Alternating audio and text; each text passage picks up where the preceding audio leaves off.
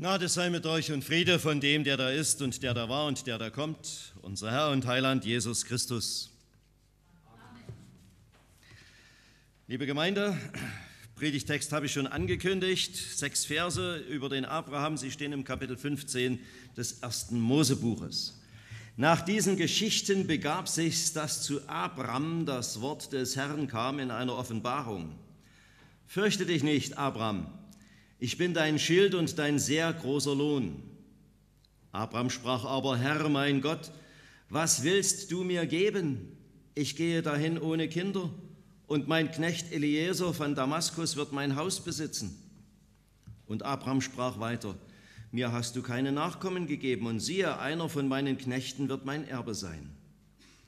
Und siehe, der Herr sprach zu ihm, er soll nicht dein Erbe sein, sondern der von deinem Leibe kommen wird, der soll dein Erbe sein. Und er hieß ihn hinausgehen und sprach, sieh gen Himmel und zähle die Sterne. Kannst du sie zählen? Und sprach zu ihm, so zahlreich sollen deine Nachkommen sein. Abraham glaubte dem Herrn, und das rechnete er ihm zur Gerechtigkeit. Herr, du gibst uns jetzt dein Wort und wir bitten dich, gibst uns so, dass es uns anspricht, tröstet, wo Trost vonnöten ist, ermahnt, wo Ermahnung gebraucht wird, erfreut, wo das dran ist. Segne, reden und hören. Amen. Liebe Gemeinde, das ist ja ein bisschen unvermittelter Einsatz hier. Ne? Nach diesen Geschichten begab sich's.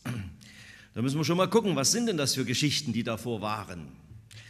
Und da ist eine doch recht drastische Schilderung über eine militärische Auseinandersetzung, das Vorausgehende. Da gab es zwei Allianzen, die gegeneinander standen, die Könige aus dem Jordantal gegen ein wenig entfernter wohnende Könige, also heute würden wir sagen Bürgermeister, Stadtkönige. Ne?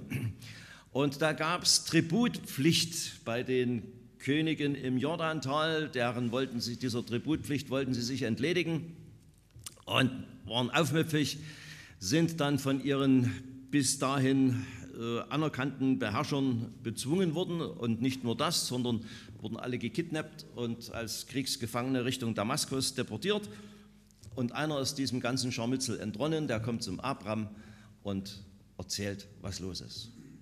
Habe ich euch schon mal vor längerer Zeit geschildert. Und der Abraham wappnet, also bewaffnet, seine waffentauglichen männlichen Knechte, eigentlich Sklaven. 318 an der Zahl, alle in seinem Hause geboren.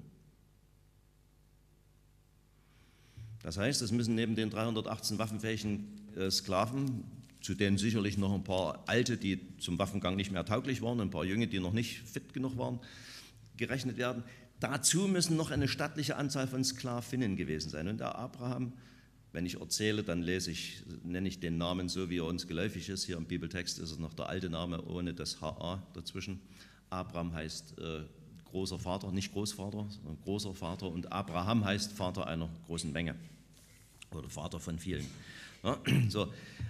Und der Abraham rennt denen nach, jagt denen hinterher, überfällt diese Allianz in der Nacht und macht alle äh, Gefangenen frei, bringt sie wieder zurück und wird dann äh, von Melchisedek, dem Stadtkönig von Jerusalem, in besonderer Weise gesegnet und verzichtet auf alles, was ihm in irgendeiner Weise als Lohn hätte angeboten werden können.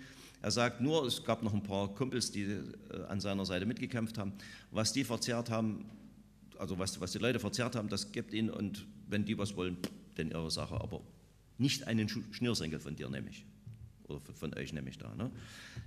Da kann keiner sagen, ihr habt mich reich gemacht. Das sind die Dinge, die vorausgegangen sind.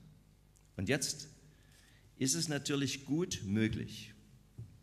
Und da finden wir an anderer Stelle in der Heiligen Schrift ausdruckskräftige Beispiele, dass dem Abraham nach all dem, was da passiert ist, vielleicht doch ein bisschen die Muffe ging. Wer sagt denn, dass der Kedola Omer, der, der führende König von diesen äh, Beherrschern da war, dass der nicht gewillt ist, Rache zu nehmen. Dass der eine neue, stärkere Streitmacht zusammenstellt und dann über den Abraham herfallen will. Kann keiner garantieren. Naja, und eingebracht hat es eigentlich auch nichts weiter. Und in diese Situation hinein, da spricht Gott. Ich bin dein Schild. Wir hatten es übrigens jetzt gerade beim Lied, war das Wort Schild mit drin. Ich weiß nicht, ob es euch aufgefallen ist. Ich, Im Blick auf den Predigtext war mir es natürlich sofort bewusst. Ich bin dein Schild. Ich schütze dich. Ich stelle mich vor dich. Und wenn ich vor dir stehe, Abraham, dann erreicht dich keiner dieser bösen Pfeile von irgendwelchen übelgesonnenen Leuten. Ist das nicht ein wunderbarer Trost? Von allen Seiten umgibst du mich, hältst deine Hand über mir. Ähnlich. Wo Gott da ist, da bewahrt er uns auch. Darauf dürfen wir vertrauen. Er bewahrt uns nicht immer in der Weise, wie wir es uns vielleicht vorstellen, wie wir glauben, dass er es tun müsste, aber er bewahrt uns. Und das andere, ich bin dein sehr, sehr großer Lohn, dein übergroßer, fast nicht zu zählender Lohn.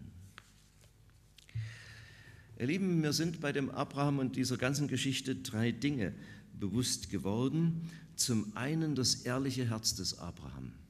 Er sagt, was er drauf hat. Und Gott geht drauf ein.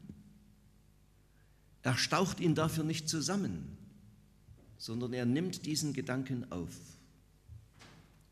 Und auf dieses ehrliche Herz hin und die Einlassungen Gottes zur Sache reagiert der Abraham mit einer wachen Wahrnehmung, wenngleich auch davon in diesem Moment nichts groß zu spüren ist, lediglich dieses summarische äh, Wort am Ende, Abraham glaubte dem Herrn und das rechnete er ihm zur Gerechtigkeit.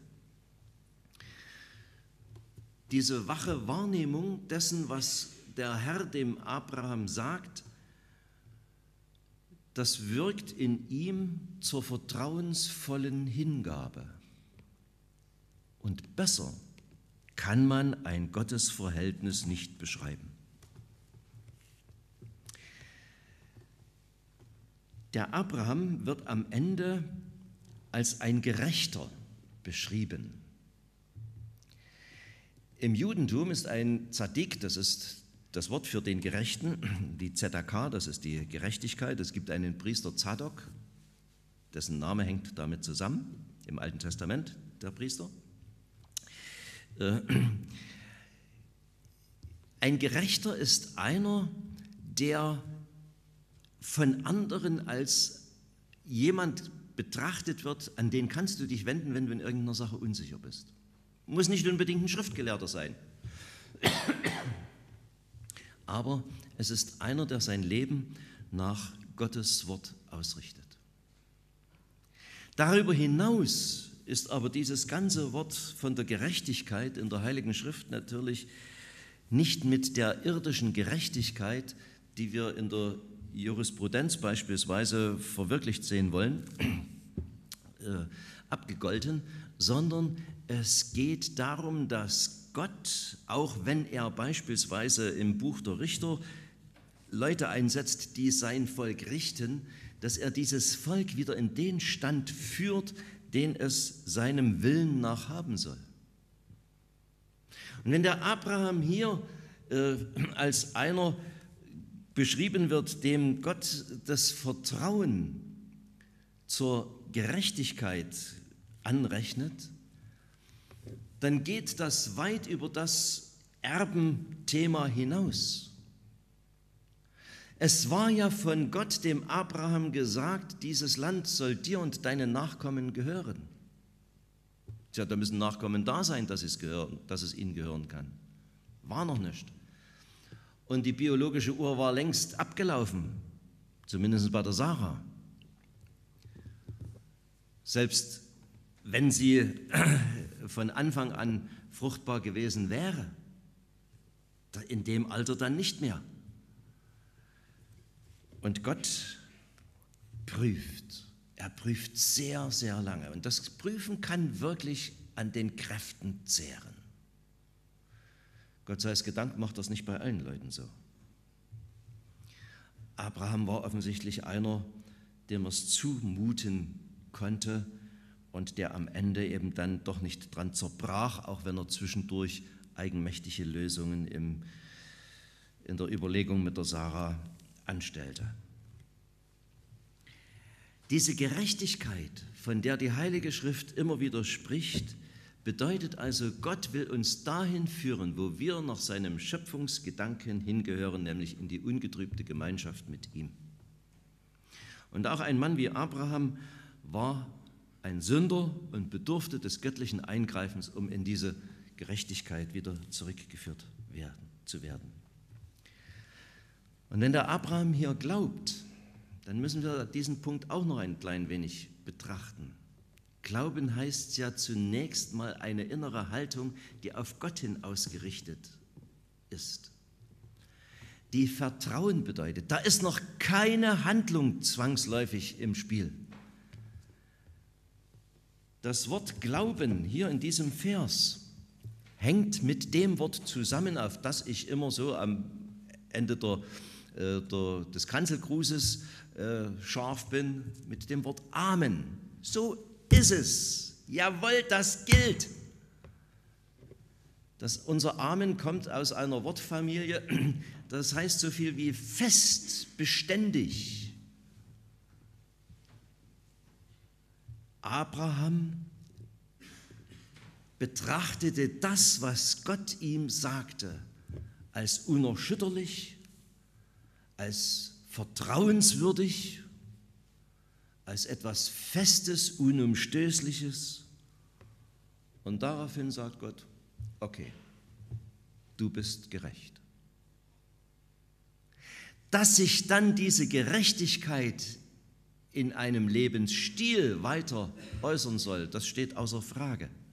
Bloß viele unserer Zeitgenossen machen eben den gravierenden Fehler, dass sie glauben, sie, indem sie sich Mühe gäben, seien sie Menschen, die in Gottes Augen als gerecht gelten müssten. Der Glaube lässt sich ein auf das, was Gott tut, was Gott gibt, was Gott vorlegt und sagt Ja dazu. Das Bemühen um eigenes Gutsein geht von der Eigenmächtigkeit aus und kann trotz wirklich beachtlicher Lebensleistungen eines äh, ehrenwerten Lebensstiles zutiefst wiedergöttlich sein. Das müssen wir mal verinnerlichen.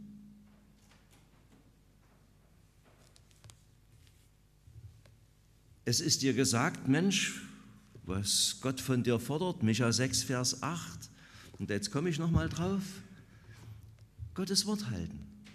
Und da geht es nicht zuerst die Gebote fehlerlos zu befolgen.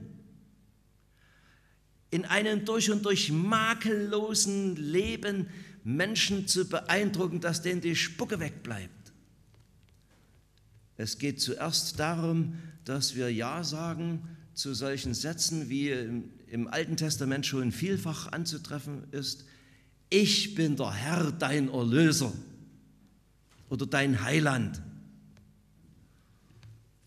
Und wenn wir sowas miteinander im hebräischen Text angucken könnten, also ich kann das nicht so runterlesen, wie der Uli Wagner das konnte, ich sehe ihn in dem Mechtel sitzen, das erinnert mich dann natürlich daran, dass es da äh, Brüder im Glauben gibt, die da mir um etliches voraus sind mit diesen Dingen. Aber dann, dann würden wir sehen, dass dort, ich bin der Herr, dein Heiland oder dein, dein Erlöser, dort steht Jeshua, der Jesusname oder ein Wort es dieser Familie. Das ist es, Gottes Wort halten zuallererst. Und wenn es dann heißt, demütig sein vor deinem Gott, dann ist eben genau das gemeint, dass ich nicht hinstelle mit stolz geschwellter Brust und sage, Gott, wir wollen doch mal sehen, ob ich das nicht hinkriege. Kriegst du nämlich nicht hin. Schon diese Haltung ist Sünde. Gott wendet sich uns zu. Diese vertrauensvolle Hingabe. Und jetzt komme ich nochmal auf einen Punkt. Hier ist mehrfach, ich habe es nicht durchgezählt, mehrfach der Gottesname Yahweh durch dieses äh, besondere Druckbild in dem Wörtchen Herr zu erkennen. Also im hebräischen Urtext steht dann der Gottesname, den die Juden ja, wie ihr wisst, nicht aussprechen. Und ich habe euch das auch schon gesagt. Dieser Gottesname, wo der auftaucht, da schaut nach, gibt es dort irgendwo einen Anhaltspunkt, dass Gottes Bundestreue im Hintergrund steht. Und ihr werdet es finden. Und hier haben wir es. Der Herr hat ja Abraham berufen. Und er war offensichtlich aus seiner Sippe der Einzige, mit dem er das machen konnte, dass der Abraham in einem äh, Fürsorgepflichtverhältnis für seinen verwaisten Neffen Lot stand. Das ist ein anderes Thema, denn den musste er mitnehmen. Aber der Lot spielt dann irgendwann keine Rolle mehr. Die Moabiter und die Ammoniter stammen dann am Ende von ihm, also zwei Völker, die mit Israel äh, sehr, sehr eng verwandt sind. Müsst ihr mal die Geschichte lesen äh, von Lot und seinen Töchtern nach dem Untergang, von Sodom und Gomorra, da sind die Dinge erklärt. Aber auch mit dem konnte Gott das nicht machen. Es ging um den Abraham mit der Sarah und dann später mit den leiblichen Nachkommen dieser beiden. Ismael ist ja auch ein leiblicher Nachkomme von Abraham, aber eben mit der Hagar. Und mit dem war es auch nicht, sondern mit dem, der von diesen beiden abstammt. Gott hält sein Wort, er steht zu seinen Verpflichtungen, die er sich selber auferlegt hat. Und das dürfen wir auch heute in Anspruch nehmen. Auch dieses Ja Gottes, das er über uns gesprochen hat in der heiligen Taufe, ist auch so eine Selbstverpflichtung Gottes. Wir dürfen mit ihm rechnen. Was für ein wunderbarer Gott. Alle eure Sorge werft auf ihn. Er ist es, der sich ins Zeug legt. Amen. Und der Friede Gottes, der höher ist als alle Vernunft, bewahre unsere Herzen und Sinne in Christus Jesus. Amen.